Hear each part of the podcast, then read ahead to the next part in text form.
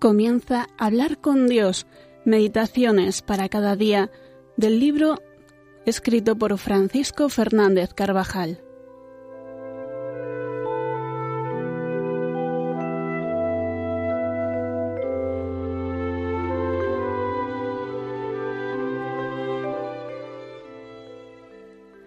Hoy es primer domingo de Cuaresma. Vamos a hablar de las tentaciones de Jesús. La Cuaresma conmemora los 40 días que pasó Jesús en el desierto como preparación de esos años de predicación que culminan en la cruz y en la gloria de la Pascua. 40 días de oración y de penitencia. Al terminar, tuvo lugar la escena que la liturgia de hoy ofrece a nuestra consideración, recogiéndola en el Evangelio de la Misa, las tentaciones de Cristo. Una escena llena de misterio que el hombre pretende en vano entender. Dios que se somete a la tentación, que deja hacer al maligno, pero que puede ser meditada pidiendo al Señor que nos haga saber la enseñanza que contiene. Es la primera vez que interviene el diablo en la vida de Jesús y lo hace abiertamente. Pone a prueba a nuestro Señor. Quizá quiere averiguar si ha llegado ya la hora del Mesías. Jesús se lo permitió para darnos ejemplo de humildad y para enseñarnos a vencer las tentaciones que vamos a sufrir a lo largo de nuestra vida. Como el Señor todo lo hacía para nuestra enseñanza, dice San Juan Crisóstomo, quiso también ser conducido al desierto y trabar allí combate con el demonio, a fin de que los bautizados, si después del bautismo sufren mayores tentaciones, no se turben por eso, como si no fuera de esperar, sino contáramos con las tentaciones que hemos de padecer, abriríamos la puerta a un gran enemigo, el desaliento y la tristeza.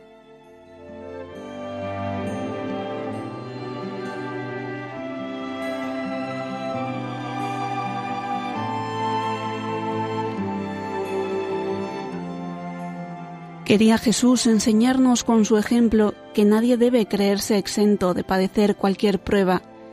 Las tentaciones de nuestro Señor son también las tentaciones de sus servidores de un modo individual. Pero su escala naturalmente es diferente. El demonio no va a ofrecernos a vosotros ni a mí, dice Enox, todos los reinos del mundo. Conoce el mercado y como buen vendedor ofrece exactamente lo que calcula que el comprador tomará supongo que pensará con bastante razón que la mayor parte de nosotros podemos ser comprados por cinco mil libras al año y una gran parte de nosotros por mucho menos.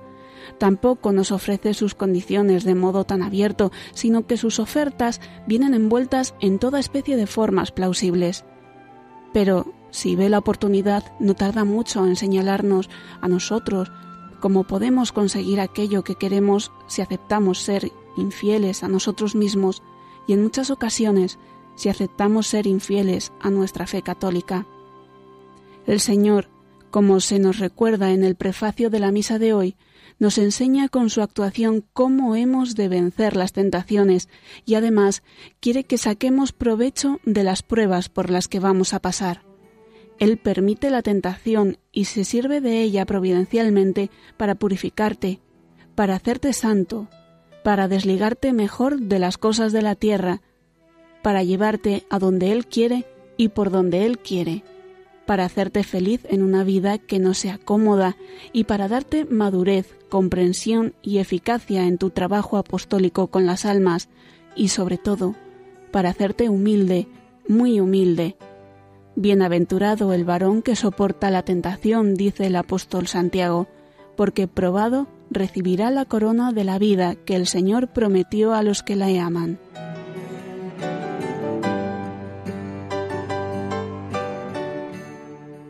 El demonio tienta aprovechando las necesidades y debilidades de la naturaleza humana.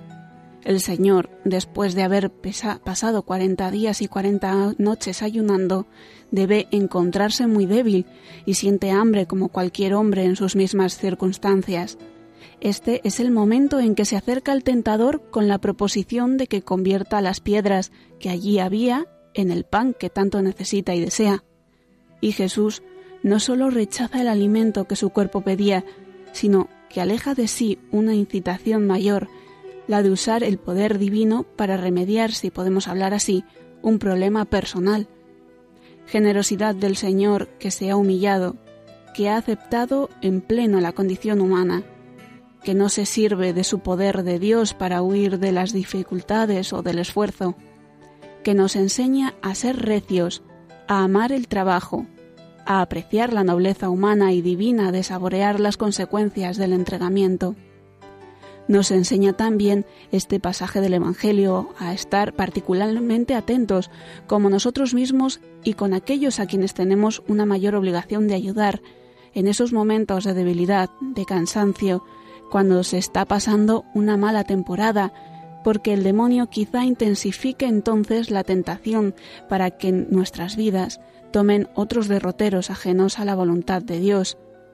En la segunda tentación, el diablo lo llevó a la ciudad santa y lo puso sobre el pináculo del templo, y le dijo, Si eres hijo de Dios, arrójate abajo, pues está escrito, dará órdenes acerca de ti y a sus ángeles de que te lleven en sus manos, no sea que tropiece tu pie contra alguna piedra. Y le respondió Jesús, Escrito está también, no tentarás al Señor tu Dios. Era, en apariencia, una tentación capciosa. Si te niegas, demostrarás que no confías en Dios plenamente. Si aceptas, le obligas a enviar en provecho personal a sus ángeles para que te salven. El demonio no sabe que Jesús no tendría necesidad de ángel alguno. Una proposición parecida y con un texto casi idéntico oirá el Señor ya al final de su vida terrena. Si es el Rey de Israel, que baje ahora de la cruz y creeremos en él. Cristo se niega a hacer milagros inútiles por vanidad y vanagloria. Nosotros hemos de estar atentos para rechazar en nuestro orden de cosas tentaciones parecidas, el deseo de quedar bien, que puede surgir hasta en lo más santo, también debemos estar alerta ante falsas argumentaciones que pretendan basarse en la Sagrada Escritura y no pedir, mucho menos exigir, pruebas o señales extraordinarias para creer, pues el Señor nos da gracias y testimonios suficientes que nos indican el camino de la fe en medio de nuestra vida ordinaria.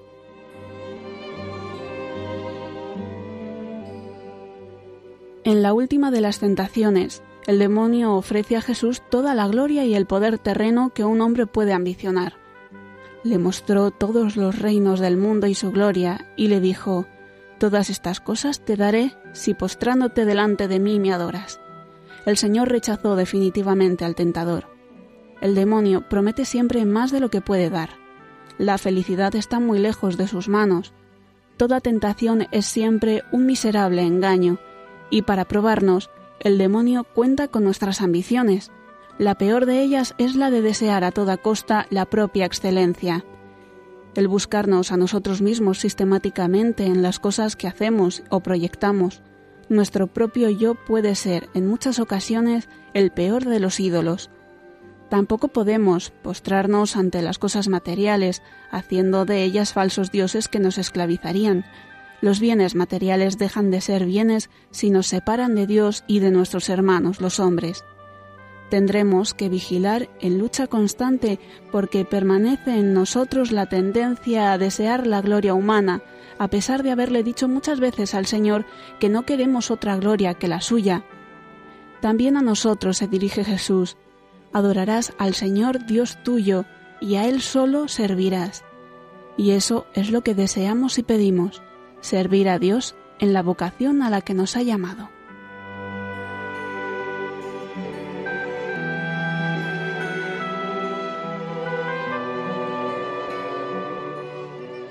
El Señor está siempre a nuestro lado en cada tentación y nos dice, confiad, yo he vencido al mundo. Y nosotros nos apoyamos en Él porque si no lo hiciéramos, poco conseguiríamos solos. Todo lo puedo en aquel que me conforta. El Señor es mi luz y mi salvación. ¿A quién temeré?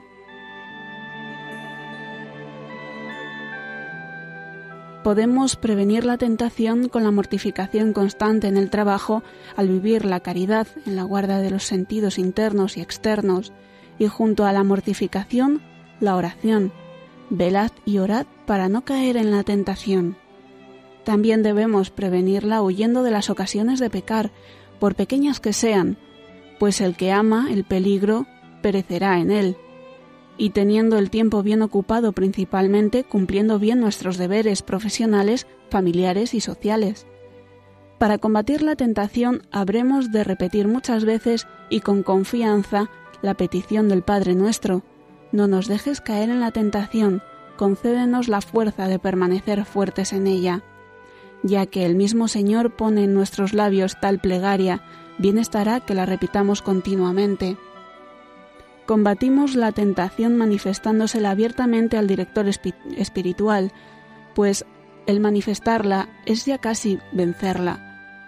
El que revela sus propias tentaciones al director espiritual puede estar seguro de que Dios otorga a éste la gracia necesaria para dirigirle bien.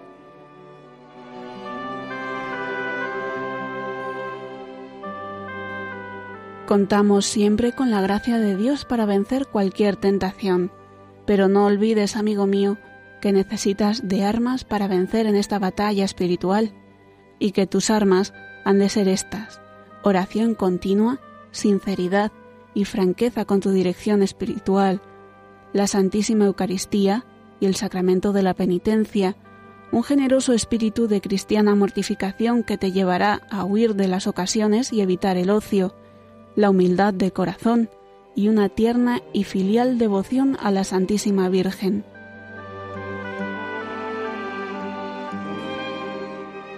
Vuélvete siempre a ella confiadamente y dile, Mater mea, fiducia mea, Madre mía, confianza mía. Hablar con Dios, meditaciones para cada día, del libro escrito por Francisco Fernández Carvajal.